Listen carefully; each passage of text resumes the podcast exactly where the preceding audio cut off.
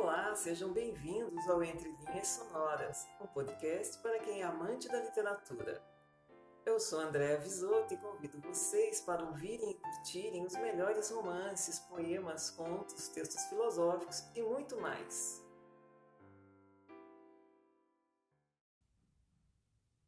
A Consolação da Filosofia é uma obra escrita pelo filósofo Boécio no século VI e teve grande influência no mundo ocidental durante a Idade Média. Boécio era senador e descendente de uma influente família romana e foi condenado injustamente por crime de traição. Enquanto aguarda na prisão pelo julgamento que o condenaria à morte, Boécio reflete sobre os seus sofrimentos, a natureza humana e o papel da fortuna, ou seja, do destino, em diálogo com a filosofia personificada na figura de uma mulher.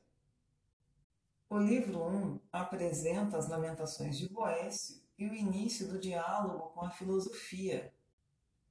Ele expressa sua amargura e ela o consola.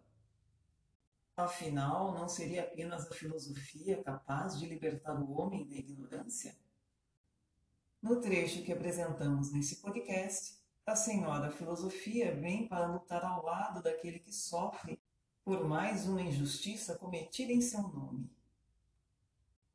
Como ela nos conta, essa não foi a primeira batalha que a filosofia travou. E observando os tempos em que vivemos, parece que continua tendo que lutar para ajudar a humanidade a se libertar da ignorância. Fique agora com a consolação da filosofia de Boécio. Ó, oh, imersa em quão perigoso abismo se embota esta mente, abandonando a sua própria luz, tende a ir em direção às trevas que lhe são exteriores. A nociva aflição, constantemente aumentada pelos sopros terrenais, cresce desmesuradamente.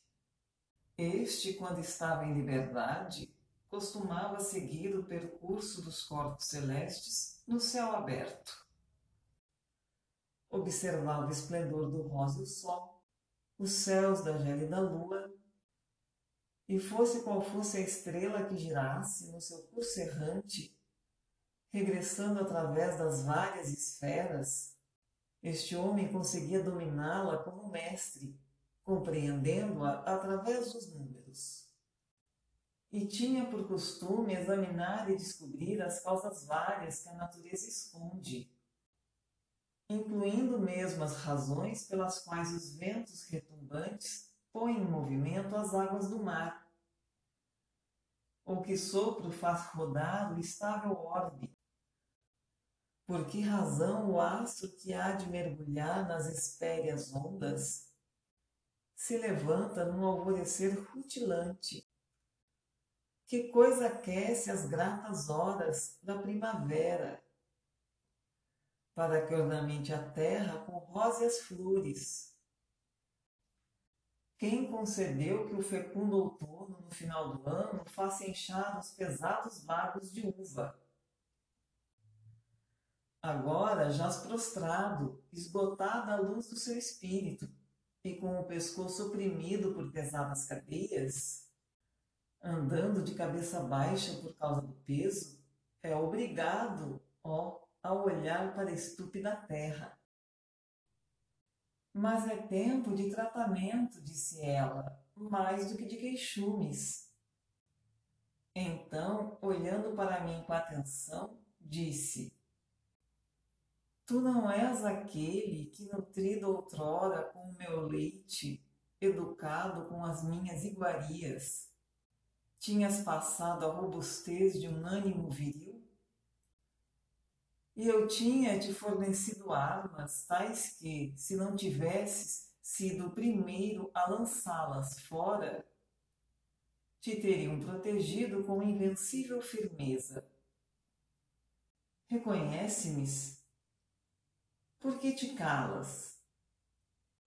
Fazes silêncio por vergonha ou por perplexidade? Eu preferia que fosse por vergonha, mas a perplexidade, ao que vejo, tomou posse de ti. E como tivesse visto que eu não só me calava, mas que estava mesmo completamente mudo e sem fala, aproximou suavemente a mão do meu peito e disse: Não é nada de perigo, sofre de letargia, doença comum dos espíritos enganados. A pouco e pouco esqueceu-se de si. Recordar-se-á facilmente se primeiro me reconhecer a mim. Para que o possa fazer, limpemos um pouco os seus olhos da nuvem das coisas mortais que lhe tolda a visão. Isto disse, e dobrando sua veste, fez-lhe uma prega e enxugou com ela os meus olhos marejados de lágrimas. Então, dissipada a noite, as trevas deixaram-me e os meus olhos recuperaram o primitivo vigor. Tal como quando as nuvens se aglomeram com o tempestuoso coro. A abóbada celeste eriça-se de nuvens chuvosas. O sol esconde-se e a escuridão, não havendo ainda outros astros nos céus, derrama-se do alto sobre a terra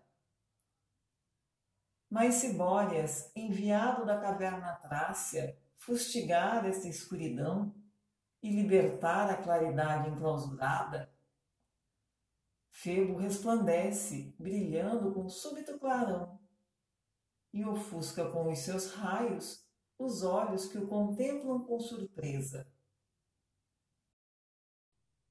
Dissipadas de igual modo as névoas da tristeza, olhei o céu e recuperei a presença de espírito, para conhecer o rosto de quem me tratava. E quando virei para ela os olhos e fixei nela o olhar, eis que reconheço a minha ama, a filosofia, em cuja companhia eu tinha estado desde a minha juventude. E disse eu: por que vieste tu até estas solidões do nosso exílio, ó mestra de todas as virtudes, descendo da mais alta esfera? Foi porventura para seres também tu perseguida, acompanhando-me como ré de falsas acusações? Disse ela: Então, meu pupilo, eu iria abandonar-te e recusar-me a partilhar contigo, num esforço conjunto, o fardo que tu carregaste por causa do ódio ao meu nome? Seria sacrilégio a filosofia deixar sozinho um inocente na sua jornada. Havia eu de temer, está-se mesmo a ver, os meus acusadores e assustar-me como se o que agora acontece fosse algo de novo? Então tu achas que é esta a primeira vez que a sabedoria é sujeita a ataques e tribulações por parte de homens de maus costumes? Não é verdade que já entre os antigos, mesmo antes do tempo do meu Platão, travamos um grande combate contra o atrevimento da estutícia? Embora ele próprio tenha sobrevivido a estas lutas, o seu mestre Sócrates, comigo a seu lado, mereceu a vitória de uma morte injusta. Como, posteriormente, uma multidão de epicuristas, estoicos e outros procurassem cada um por seu lado. Apoderar-se da herança deste e me arrastassem a reclamar e a debater-me como um quinhão de saque, rasgaram a veste que eu tecera com as minhas próprias mãos e, arrancando alguns farrapos dela, foram-se embora, julgando que eu lhe a tinha entregado inteira. Devido ao fato de nele se vislumbrarem alguns traços da minha indumentária, os insensatos, julgando que estes eram meus amigos, trataram de destruir alguns deles, por causa da estupidez da multidão ignorante. E se não conheceste nem a fuga de Anaxágoras, nem o veneno de Sócrates, nem as torturas de Zenão, porque são coisas distantes, tiveste certamente possibilidade de conhecer os cânios, os cênicas, os soranos, em relação aos quais há uma memória que não é nem muito antiga nem obscura. A estes, nada os levou à morte violenta, senão o fato de, instruídos nos nossos costumes, se apresentarem como diferentes daquilo que convinha aos interesses dos ímpios. E por isso não há razão nenhuma para te admirares se no mar desta vida somos atormentados por tempestades que sopram em volta de nós, que temos como principal propósito desagradar aos maus. Embora destes haja um numeroso exército, contudo é digno de desdém, porque não é comandado por um chefe, mas apenas atirado de um lado para o outro ao acaso por uma ignorância desvairada. E se por vezes este exército se lança contra nós com mais força, organizando uma linha de batalha, a nossa capitã faz retirar as suas tropas para a cidadela, e eles ficam a gastar as suas energias com despojos inúteis. E nós de cima zombamos da insignificância das coisas a que eles lançam mão, seguros quanto a todo o tumulto tresloucado e protegidos por uma paliçada que não permitirá à estutícia atacante aproximar-se. E assim encerramos mais um episódio de Entre Linhas Sonoras, o podcast para os amantes da literatura. Nos encontraremos na próxima semana. Aguardo vocês. Até lá!